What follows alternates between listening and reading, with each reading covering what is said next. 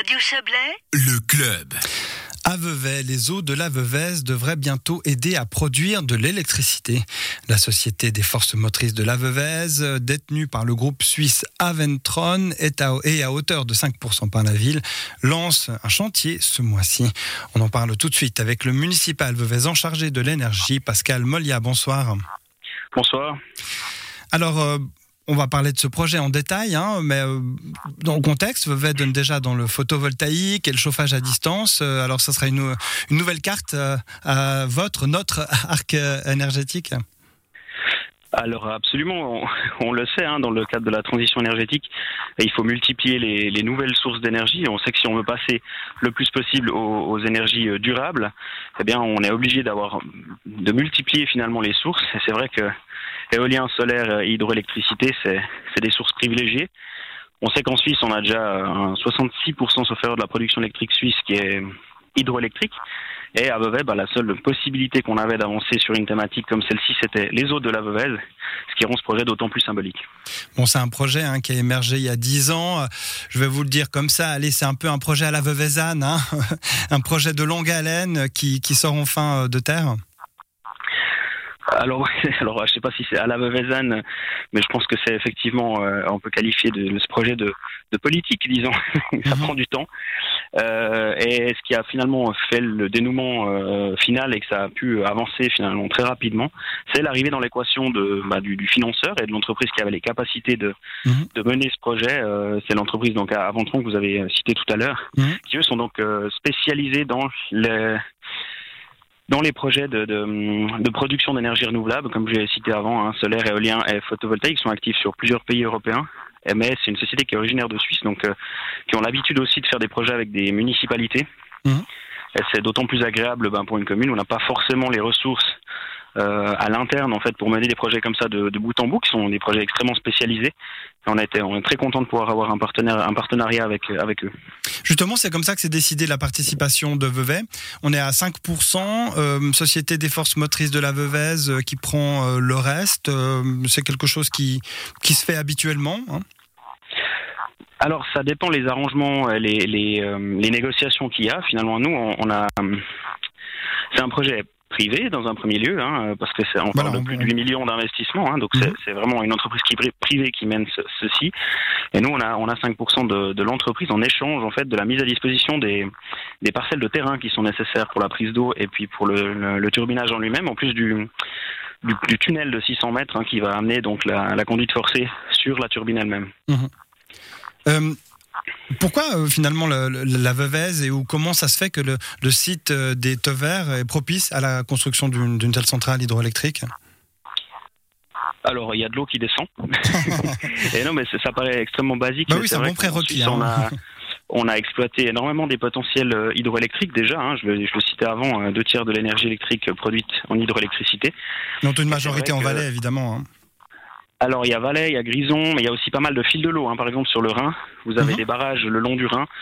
Euh, et ce, ce- deux types hein, de grandes euh, hydrauliques, c'est les barrages, donc les retenues, où on turbine quand on a envie, et puis les fils de l'eau, comme ce sera le cas pour la Veuvez, où en fait on prend un peu d'eau, mais pas tout, hein, Mhm. pour garder une, euh, une vie à la rivière.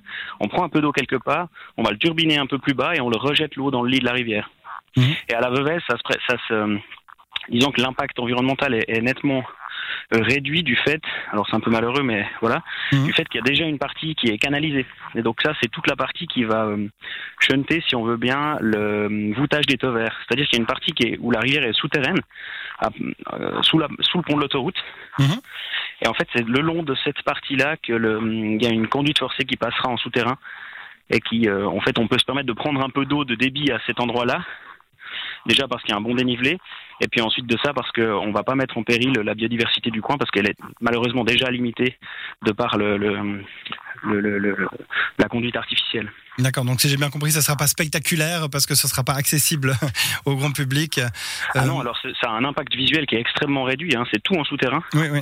Donc euh, effectivement, on a, on a, on a peu, très peu d'impact sur l'environnement et sur la, la, la promenade en haut du café, euh, café de Gilamont et autres. hein. Ce sera Ouais, pas, pas très visible, effectivement pas très spectaculaire comme vous dites.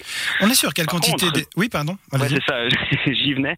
Par contre, ce qui est spectaculaire, c'est la production que ça, que ça représente. oui, alors est-ce qu'on arrive Euh, à se figurer un petit peu euh Oui, alors bon, les chiffres en absolu, je ne sais pas si tout le monde est bien au clair, mais on, parle de 2,1 gigawatts-heure par an. Mhm. Et en termes de, proportion, pour se rendre compte, ça représente environ 2,3% de la consommation totale de l'électricité sur le territoire de Vaison. Mhm.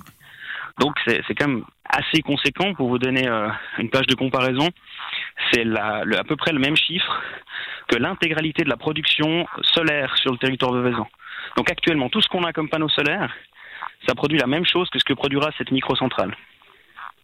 Et euh, cette, énergie, donc, bah, elle va être injectée dans, le réseau. Quand, est-ce que ça sera opérationnel, tout ça?